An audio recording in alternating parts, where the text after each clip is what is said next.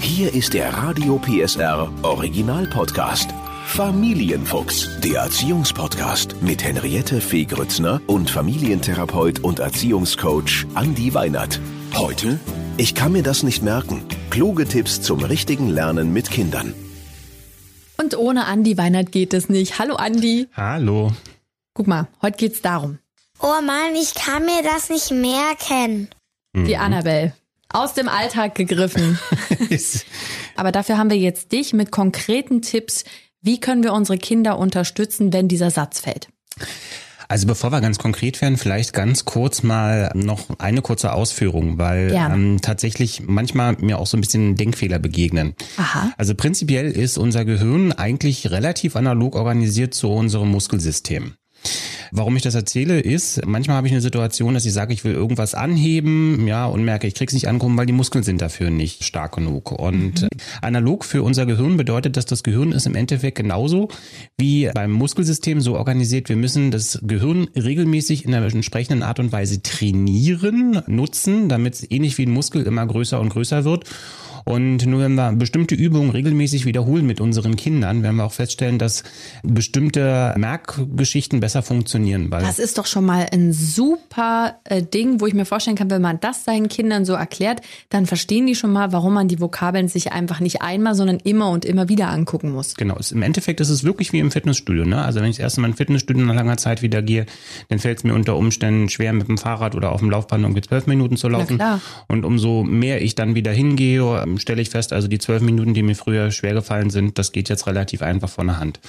Na, also das hat mittlerweile auch für die Eltern, die sich da weiter informieren wollen, das passt zu solchen Worten wie Brain Gym zum Beispiel. Da kommt sowas dann also auch her, dass man sagt, ein Gehirn muss irgendwie auch trainiert werden. Und natürlich, wenn so ein Kind sagt, Mensch, ich kann mir das nicht merken, ist die Empfehlung meistens nicht die, dass man sagen kann, dann machst du jetzt diesen einen super Trick und dann geht das für immer und ewig, weil wenn es den gäbe, dann wären auch Vokabeltests gar nicht mehr notwendig, weil dann würden alle Kinder da drin einzeln schreiben. Und es ist dann eher so ein Stück weit daran, auch zu gucken, wie schaffe ich es, eine regelmäßige Motivation für bestimmte Dinge zu machen, die das Gehirn fordern und die unsere Kinder dazu einladen, dass sie äh, das Gehirn regelmäßig trainieren. Und da gibt es eine ganze Reihe von guten Möglichkeiten. Regelmäßig ist das Stichwort. Das heißt, wenn ich merke, beispielsweise es steht ein Mathe-Test an und die, das Einmaleins will noch nicht so richtig klappen, dann nehme ich mir rechtzeitig zum Beispiel immer abends zu sagen, okay, pass auf, wir nehmen uns diese zehn Minuten und da üben wir jeden Abend. Genau, also neben den Klassikern, die wir vielleicht schon von unseren Großeltern auch kennen, ne, ich packe meinen Koffer, ist ja so eine ganz klassische Geschichte, die viele kennen, die man als Ritual aus der Kita vielleicht kennt. Ne? Das ist so eine ganz einfache Geschichte. Gibt viele andere Geschichten. Ne? Also zum Beispiel gibt es eine Möglichkeit, gerade weil du jetzt gesagt hast, kleine Einmal-Eins, einfach bei bestimmten Worten Buchstaben zählen auch mal Buchstaben ähm, von ganzen Sätzen, dass man die Worte dann nimmt und die zusammenaddieren lässt bei einfachen Worten. Du meinst ja zum Beispiel, sagen wir mal Anne, ne, und man nimmt A ist im Alphabet eben die Eins. Mhm, einfach die Buchstaben zählen. Eins, zwei, drei, vier. Und was wir aus der Lernforschung mittlerweile auch ganz gut wissen, ist, dass Lernen einfacher funktioniert, wenn man Assoziationen dahinter trainiert. Also gerade wenn man so diese Lernstrategien und Techniken empfiehlt, die genau das ausnutzen, erzeugt das zum Anfang immer so dieses Gefühl, was ich auch durchaus nachvollziehen kann, ist ja jetzt total umständlich. Also es gibt zum Beispiel so eine Technik, die nennt sich 3-2-1-Technik. Ähm, da geht es darum, dass man ein Wort sozusagen für sich, wenn es ein längeres Wort ist, in drei oder zwei Teile einteilt und eine jeweilige Assoziation dazu macht. Also zum Beispiel bei dem Wort Chirurg ist ja erstmal schwierig, das zu schreiben. Jetzt kann man dem Kind natürlich sagen, wir üben das jetzt das ganz oft zu schreiben. Wir können das Wort aber auch nehmen und wir machen jetzt sozusagen aus dem Ski, machen wir erstmal wie zum Beispiel ein Ski, also wie die Skier, die man beim Eis benutzt. Ja, und aus dem Rurk kann man zum Beispiel assoziativ eine Burg machen und so weiter. Das Kind soll dann in seinem Kopf ein Bild malen oder tatsächlich auch auf dem Blatt malen, wo ein Ski und eine Burg irgendwie beieinander sind. Und soll dann, wenn dieses Bild gemalt wurde, tatsächlich das Wort richtig darunter schreiben. Also so wie es auch wirklich geschrieben wird. Obwohl es jetzt natürlich nicht klappen würde, weil man Chirurg ja mit CH und nicht mit SKI schreibt. Genau, das ist genau der Punkt. Ne? Also, dass gesagt wird, Fehler entstehen immer dadurch, dass nur weil ich, weil du mir jetzt sagst, wie man das Wort schreibt, kommt es bei mir nicht an. Wenn ich mir aber Assoziationen dazu male, dass ich merke, also Ski wird ja auch nochmal anders geschrieben als der Chirurg, ne? Also mhm. ähm, und die Burg ja auch nochmal, dass mhm. gesagt wird, wir können uns Dinge, Bedeutungen einfacher merken, wenn wir ein bestimmtes Bild dahinter haben. Und mhm. dieses Bild muss nicht unbedingt originär immer nah an dem Wort sein, so mhm. wie es geschrieben wird, sondern es muss für uns Logisch in unserem sein. Kopf muss es eine logische Verbindung geben. Könnte man das auch mit Farben machen? Das könnte man auch mit Farben machen, na klar. Ne? Würdest du denn generell auch sagen, es würde sich lohnen, auch bei einem Grundschulkind mal rauszukriegen, was das für ein Typ ist? Ob das jemand ist, der Vokabeln lernt, indem er sie sich über eine, jetzt wollte ich schon sagen Kassette, da weiß ich von den jungen Menschen keiner mehr, was das ist, ne, also über den äh, Computer immer wieder anhört? Oder ähm, würdest du sagen, dass wenn man sie sieht, visuell, also was ist mein Kind für ein Lerntyp? Ich finde das, also mir hat das sehr geholfen, als ich das mm. für mich entdeckt habe, zu wissen, was für ein Typ bin ich, wie lerne ich am besten, was ist meine Strategie. Und ich weiß, weil wir gerade davon reden, dass viele Eltern ganz oft mit anderen Eltern darüber reden, wie kann ich meinem Kind eine Lernstrategie mitgeben? Die Idee, Lerntypen nach Sinneskanälen einzuteilen, von denen sind wir ein Stück weit weggekommen. Gut, also, okay. ähm, also es gibt nach wie vor die Idee, dass es präferierte Sinneskanäle gibt, aber im Idealfall nutzt man alle Sinneskanäle zeitgleich und das bietet sozusagen dann die Möglichkeit, dass man damit vermutlich wirklich am besten lernen kann. Aha. Das heißt also im Idealfall, wenn ich gut lernen will, ähm, nutze ich die Möglichkeit, ich setze mir die Kopfhörer auf, lass es mir erzählen, bewege mich durch den Raum, hab irgendwo einen Tisch, schreib mir das Ganze nochmal auf, pack's mir noch mal irgendwo an die Wand. Ja, das sind, das sind dann werden alle Sinneskanäle werden damit bedient. Ähm, es gibt eine Technik, die nennt sich nach dem Entdecker Davis Technik. Die wurde zum Anfang sehr stark belächelt, weil was der gemacht hat, ist, dass er einfach gesagt hat, er bringt den Kindern nicht mehr die Wörter bei, indem die die einfach aufschreiben sollen mit einem Füller, sondern die sollen geknetet werden. Zum Anfang, wie gesagt, wurde das so ein bisschen belächelt. Na, jetzt müssen die da irgendwie kneten und auch wieder mit diesem Grundsatz, dass gesagt wird, was das an Zeit kostet, diese Worte zu kneten. Der hat aber tatsächlich bei äh, verschiedenen Schulleistungsstörungen wie der Legasthenie, Leserechtschreibschwäche, hat er mit seiner Methode durchaus viele Legastheniker auch dabei unterstützen können, bestimmte Worte richtig zu schreiben. Mhm. Ja, das soll also heißen, ähm, das wissen wir auch aus der Lerntherapie so ein Stück weit. Viele Techniken, die man findet und die man empfohlen bekommt, die wirken im ersten Schritt immer erstmal so, dass man sagt, ist ja umständlicher als das normale Pauken. Mhm. Aber wenn man diese Methode verinnerlicht hat, dann ist sie effizienter und sie ist dann, wenn man sie sicher anwenden kann, noch oft so, dass man sagen kann, es geht schneller. Also ich selber kann sagen, dass in den sozusagen Kontexten, in denen ich Lerntherapie angewendet habe, dass man sagen kann, die Kinder brauchen immer ein Stück weit zum Beispiel auch mit so einer Schlüsselworttechnik. Darüber haben wir jetzt noch nicht gesprochen. Nee, die funktioniert nee. aber so ähnlich wie diese 3-2-1-Technik, dass man zum Beispiel, gerade wenn es ums Fremdwörter lernen geht, ja. dass man da zum Beispiel sagt, auch da baut man sich erstmal wieder ein Wort das man als Schlüsselwort damit verbindet. Mhm. Ja, also wenn wir mal ein Wort wie Hose, Schlauch nehmen ähm, aus, dem, aus dem Englischen, dann ist ja, wenn man dieses Wort liest, für viele Kinder erstmal so, ach, da steht ja Hose. Mhm. So, und jetzt kann man dieses Wort, was Sie ja schon sozusagen im Kopf haben, was Sie damit assoziieren, kann man nehmen und kann sagen, wie kriege ich dieses Wort, was Sie jetzt initial schon im Kopf drin haben, wie kriege ich das gedanklich in Ihnen so verändert, dass Sie sich die Bedeutung merken können. Und dann nehme ich jetzt die Hose, die sowieso schon im Kopf drin ist und sage, die machen wir uns jetzt zu einem ganz, ganz langen Schlauch. Die biegst du dir quasi in deinem Kopf, biegst du dir die Wiener Schlange, biegst du die dir zurecht und weißt also die Hose im Englischen wird dann zum Schlauch im Deutschen. Ist anspruchsvoll, muss man äh, tatsächlich auch sagen. Das geht sicherlich, so kann man nicht alle Wörter lernen, aber gerade die, wo man vielleicht auch die Rückmeldung bekommt von dem Kind, das kann ich mir schlecht merken. Das ist eine Vokabel, gucke ich mir 20 Mal an, habe ich immer eine andere Idee kann sich so eine Schlüsselworttechnik wirklich lohnen, weil ich arbeite mit der Assoziation, die im Kopf schon drinne ist und versuche die nicht zu löschen, sondern versuche die in irgendeiner Form so umzuleiten, dass das Kind, wie bei einer Eselsbrücke, die funktionieren ja letztlich genauso, dann die Möglichkeit hat zu sagen, okay, ach ja, Hose im Englischen, da denke ich doch an den Schlauch, der da in meinem Kopf drinne war.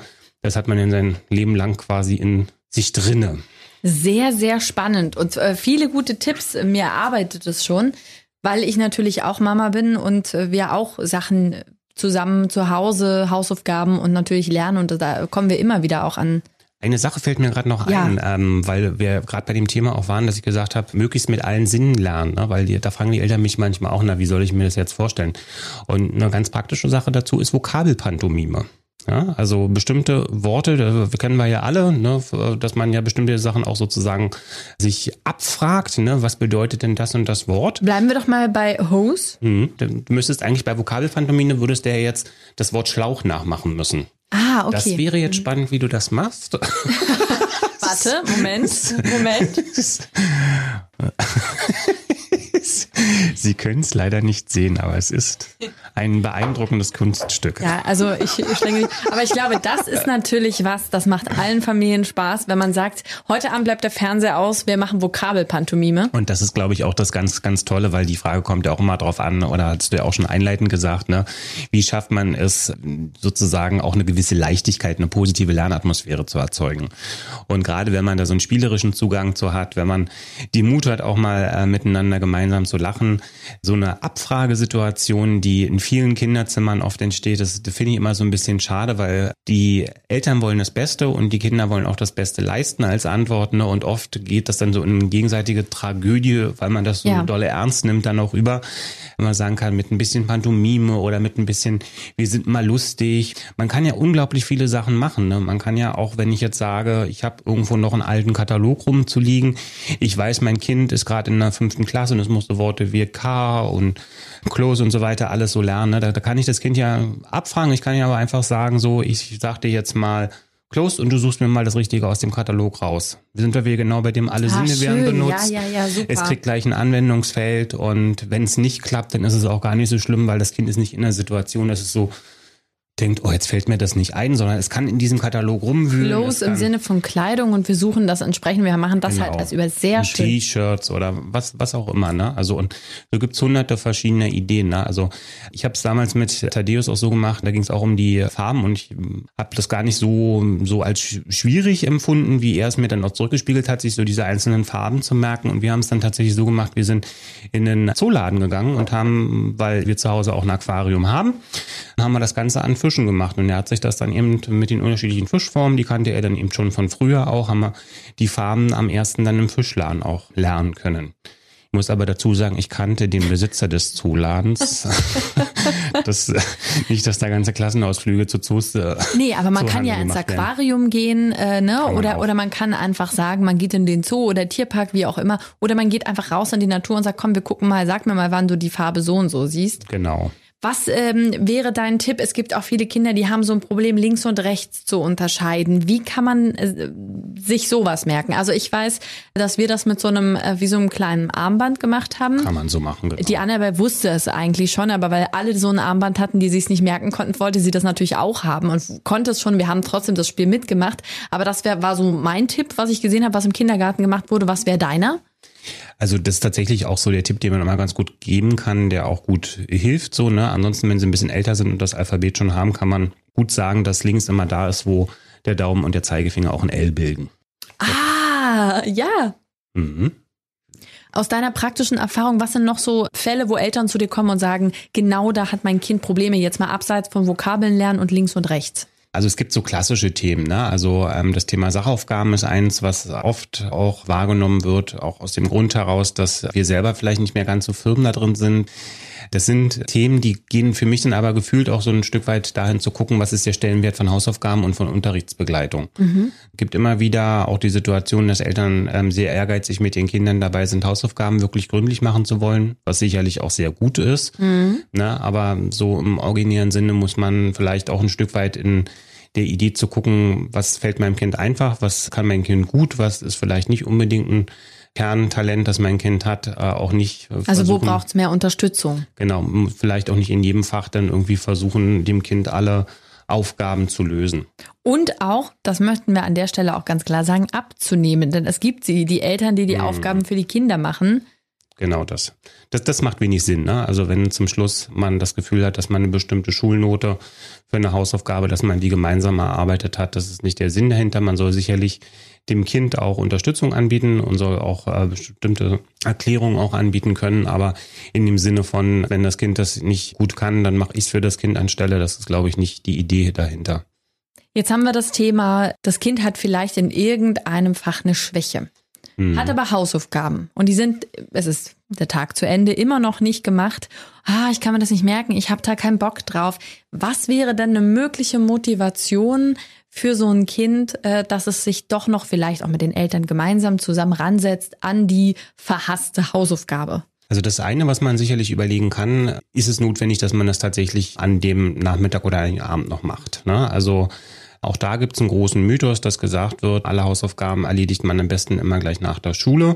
Also es gibt, wie wir heute wissen, zwei unterschiedliche Formen von Lernern. Die hattest du ja auch schon angedeutet, die Eulen- und die Nachtigallenlerner. Vielleicht erklärst ähm, du das nochmal, vielleicht weiß das jemand nämlich nicht. Eulenlerner, das sind eher die, die ähm, am Abend lernen und die Nachtigallerner eher die, die in den Morgenstunden lernen können.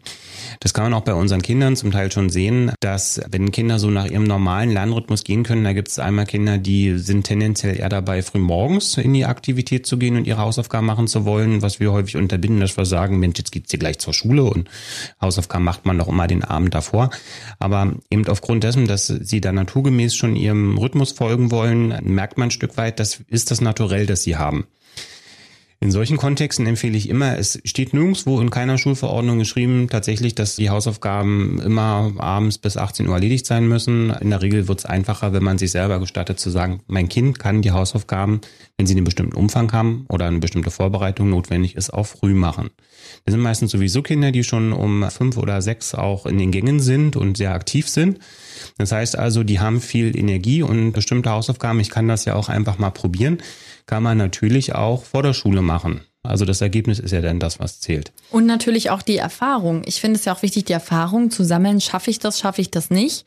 Ähm, das ist ja auch eine wichtige Erfahrung später fürs Arbeitsleben. Wenn ich ein wichtiges Meeting habe und ich habe eine Abgabe, bin ich jemand, der das morgens macht oder auf den letzten Drücker oder bin ich jemand, der eben sich Zeit nimmt, jeden Tag fünf Minuten dran sitzt? Also da muss man ja auch für sich, für später, dafür finde ich, ist die Schule ja auch da, einen Richtig. Weg finden. Richtig, ne? Und genau so wie du sagst, ne? Also so wie wir aus der Arbeitswelt oder aus der eigenen Ausbildung dann auch wissen, die einen, die lernen besser am Abend oder die anderen eben lieber am Morgen. Das darf ich meinem Kind ja auch gestatten, auch bei den Hausaufgaben. Aber eben andersrum ja auch, ne? Dann kommt man nach Hause und sagt, was, du hast die Hausaufgaben noch nicht gemacht, es ist schon 19 Uhr, wann willst du das jetzt noch machen? Damit provoziere ich ja dann quasi das Unglück. Ne? Also ich bin selber nicht mehr in der besten ah. Stimmung, dann so eine Hausaufgaben zu begleiten. Mhm. Das Kind ist vielleicht jetzt auch irgendwie groggy und K.O. Im Zweifelsfall kann es auch mal eine Lernaufgabe sein, äh, zu sagen, okay, dann kannst du das vielleicht morgen probieren, morgen vor der Schule. Das ist dann auch eine Einladung in das Experiment, dass man das selber mal mitmacht, mal guckt, wie geht's einem damit. Und im Zweifelsfall, wenn die Hausaufgaben dann einfach aufgrund dessen, dass die Kraft fehlt, auch nicht gemacht werden können, denn ist das eine negative Erfahrung für das Kind, dass das auch mal eine schlechte Zensur bekommt? In der Regel unterhalten wir uns aber über die Klassen zwei, drei, vier, vielleicht noch fünf, wo sowas mal passiert. Und das sind, glaube ich, nicht die Zeugnisse, mit denen man sich dann auf den Beruf bewirbt. Aber wichtig und spannend finde ich, dem Kind die Möglichkeit zu geben, diese Erfahrung zu machen. Also, ne, mhm. Annabelle zum Beispiel verhandelt mit mir auch gerne, ach komm, wir machen das nicht jetzt, wir machen das später. Und manchmal denke ich so, nee, du willst mich jetzt, ne, du willst mich jetzt austricksen, ne, dass wir das jetzt nicht machen und morgen nicht, dann machen wir es nie. Äh, und manchmal bin ich überrascht. Dann merke ich nämlich, die ist unglaublich schnell Mhm. Ja, die, die Lehrerin hat mir das auch gesagt. Sie muss nur anfangen. Es ist der Moment des Anfangens. Wie genau. kann ich das Kind motivieren zu sagen, wir fangen jetzt an? Der Moment, den inneren Schweinehund zu überwinden, so nenne ich den dann immer ganz gerne. Das mhm. ist ja bei uns als Erwachsenen auch oft so, dass wir so Aufgaben haben, wo wir sagen, so, da braucht man mhm. ein bisschen Anlauf, bevor man dann, da ist man auch sehr dankbar, wenn man es gemacht hat, in der Regel immer sich klar machen, was es für einen Vorteil hat, wenn man begonnen hat, was die positiven Effekte sind. Das was man, man zum Beispiel noch machen kann danach. Genau, was man noch machen kann und selber auch nach Ideen suchen, warum das sinnvoll ist, das zu machen. Das ist natürlich nicht in jedem Fall immer gegeben, aber man kann nach Möglichkeiten suchen. Und dieser innere Schweinehund, ähm, das muss man auch mal sagen, der gehört ein Stück weit mit dazu. Wenn es eine einfache Strategie geben würde, dass, dass, dass der einfach unter Kontrolle zu bringen ist, dann würden wir den alle anwenden und dann gäbe es die Aufschieberitis nicht mehr, die ja so weit etabliert ist. Ne? Ja. Aber alleine dem Kind zu erklären, das gehört mit dazu. Und das ist auch ein Teil der Aufgabe, das zu überwinden und dem Kind, auch wenn es das dann geschafft hat, auch zu sagen, guck mal, wie es dir jetzt geht und erinnere dich beim nächsten Mal dann wieder daran, dass das also als Ergebnis wieder auf dich wartet, wenn das nächste Mal der innere Schweinehund vor dir steht. Das bietet dem Kind die Möglichkeit, zukünftig dann mit dieser Idee, ich kann, glaube ich, noch ein paar Minuten warten, auch ein bisschen besser umgehen zu können. Jetzt haben wir angefangen, die Aufgabe läuft. Jetzt haben wir äh, den zweiten Fall in der Aufgabe. Also sagen wir mal so, eine Seite Mathe muss gemacht werden und mittendrin, oh, ich habe jetzt keine Lust mehr, ich kann mir das eh nicht merken, ich will nicht mehr, lass mich das doch morgen machen oder in drei Stunden. Was ist dein Tipp an die Eltern? Nachgeben und sagen, na gut, dann machen, mach's später, wie du magst? Oder würdest du sagen, nee, drauf bestehen, wir beenden das jetzt, was wir angefangen haben? Es ist ein dringendes Signal für eine Pause, würde ich auf jeden Fall sagen. Ne? Okay. Also alle sollten mal aufstehen, man sollte tatsächlich mal den Raum durchlüften, mal gucken, ob es genug Sauerstoff gibt, ob das Kind irgendwie was zu essen, was zu trinken äh, haben möchte, einmal kurz ein bisschen durchbewegen. Man erzeugt so eine Grundentspannung im Körper und auch wieder einen Zugang zur Materie. Ich habe auch noch einen Tipp. Ich habe Mhm. ja Schauspiel studiert und natürlich muss man da unglaublich viel und sehr schnell die Texte lernen. Mhm. Und das ist ja auch so ein Thema. Ne? Man muss Sachen auswendig lernen äh, für, die, für die Klausur am nächsten Tag oder ein Gedicht auswendig lernen. Und ähm, was wirklich super funktioniert, und das funktioniert bei jedem Menschen, kennst du vielleicht auch, man braucht zwei Tage, um etwas auswendig zu lernen. Also einen Abend vorher anfangen funktioniert nicht. Was man machen kann, ist wirklich abends als allerletztes das nehmen, sich anschauen, nochmal, es reicht wirklich durchlesen. Man muss es nicht lernen, sondern durchlesen. Dann hinlegen, Licht aus, schlafen. Kein Handy mehr zwischendurch, schlafen. Morgens, sobald die Augen aufgehen, ist es gleich das Erste, was ich mir wieder nehme. Ich schaue es mir wieder an Ja. und dann kann ich es eigentlich schon fast. Das ist irre, wie das funktioniert. Das wiederhole ich nochmal am darauffolgenden Abend und Morgen Mhm. und dann kann ich meinen Text. Super. Manchmal sind es eben 30 Seiten in zwei Tagen und da ähm, macht man das so, sonst geht's nicht Super. rein. Einen Punkt habe ich noch und zwar Lernatmosphäre, eine schöne Lernatmosphäre schaffen. Mhm. Hast du einen Tipp, wie man das schafft mit dem Kind zusammen oder für das Kind alleine? Das Thema positive Lernatmosphäre hat für mich immer sehr viel mit, mit Helligkeit zu tun, mit der Belüftung, mit einer Ordnung auch auf dem Schreibtisch auch zu tun. Auch damit zu tun, dass prinzipiell eine Wohlfühlatmosphäre auch da ist, dass das Kind sich auch konzentrieren kann. Damit sind wir eigentlich auch schon bei dem Thema, ne, wie kann man sowas auch, glaube ich, ganz gut umsetzen, ne, dass man vielleicht mit dem Kind gemeinsam eben einen Ort sucht, wo man sowas in der Wohnung gut umsetzen kann, vielleicht einen Schreibtisch irgendwo in die Nähe des Fensters auch stellen, dass man guckt, dass der Schreibtisch eine gewisse Grundordnung auch hat, dass man sicherstellt, dass wenn das Kind lernen muss, dass vielleicht nicht die Geschwisterkinder alle mit im Zimmer sind und dass man dem Kind eben auch genug an Belüftung anbietet, Essen anbietet, Trinken anbietet, damit dann tatsächlich der Lagerarbeiter da oben im Köpfchen auch arbeiten kann. Ist es denn okay, wenn das Kind aber vielleicht sagt, ich bin nicht so jemand, der am Schreibtisch sitzen möchte, ich möchte das draußen auf der Wiese machen oder ich möchte auf der Couch arbeiten oder auf dem Fußboden? Ja klar, ne? Das sind ja alles positive Lernorte. Ne? Also sollte halt insgesamt sollten es halt Orte sein, die eher eine positive Grundstimmung erzeugen und wo das Kind auch sagt, hier fühle ich mich wohl, hier kann ich mir vorstellen, dass das auch eine Umgebung ist, in der ich was in meinem Kopf auch rein möchte. Da möchte man doch direkt loslegen und was lernen. Vielen Dank, Andi. Gerne, gerne. Bis dann. Der Podcast rund um Familie, Eltern, Kinder und Erziehung mit Familientherapeut und Erziehungscoach Andi Weinert. Alle Folgen hören Sie in der Mehr PSR App und überall, wo es Podcasts gibt. Familienfuchs, ein Radio PSR Original Podcast. Moderation Henriette Fee Grützner. Eine Produktion von Regiocast, deutsches Radiounternehmen.